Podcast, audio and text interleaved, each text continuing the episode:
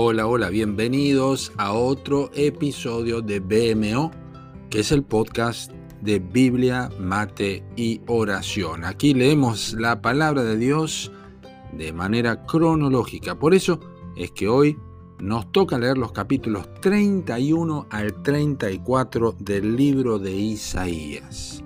Nuestro episodio de hoy se titula Lo primero, primero. Y el texto de cabecera es Isaías capítulo 32, versículo 17, que dice, y el efecto de la justicia será paz, y la labor de la justicia reposo y seguridad para siempre. Paz, paz.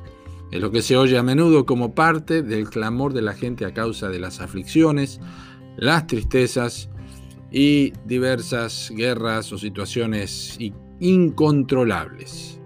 La paz es un tesoro preciado para el hombre, pero notablemente ausente en su vida cotidiana, tanto individual como colectivamente.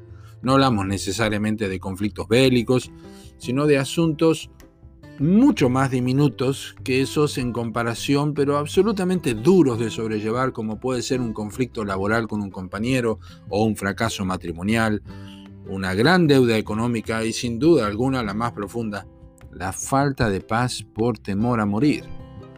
En su afán por obtener paz, muchas personas pretenden solucionar conflictos, pretenden consolidar relaciones, emprender nuevos rumbos y el resultado siempre es el mismo y nunca se puede concretar lo que se necesita para la anhelada tranquilidad del alma, ¿verdad? Ahora, Isaías antepone a la justicia como cualidad indispensable y prioritaria, dicho sea de paso, para el disfrute de la paz y el reposo, es decir, primero la justicia. Pero no es una justicia basada en actitudes justas, sino basada en un hecho justo. Y es indispensable entender que este único hecho justo proviene de Dios y no proviene del hombre. Tenés que entender bien muy bien, escúchame, que la única paz que es válida, necesaria y más preciada que cualquier otra situación de tranquilidad es la paz que solamente otorga Dios y que resulta de saber con absoluta certeza, sí, con absoluta certeza, que el pecado ha sido perdonado para siempre. Nunca va a ser posible que la paz anteceda en este sentido a la justicia, porque Dios demanda primero el cese del conflicto espiritual legal entre Dios y el hombre, para que entonces éste pueda acceder, el hombre pueda acceder a la paz que también proviene del mismo Señor. Así que van a resonar siempre, para siempre, las palabras que el Espíritu Santo guió a escribir al apóstol Pablo cuando dijo, justificados pues por la fe tenemos paz para con Dios por medio de nuestro Señor Jesucristo en Romanos 5.1. No es paz con vos mismo o consigo mismo. No es esa paz lo que el hombre necesita en primer lugar, sino paz con Dios. Y esta paz es una paz que resulta de la justicia divina, enteramente satisfecha. Dios queda satisfecho completamente, su justicia queda satisfecha y la paz continúa esto. Lo demás es una consecuencia directa y segura. Justicia de Dios y luego paz de Dios, no al revés. Primero justicia, después paz.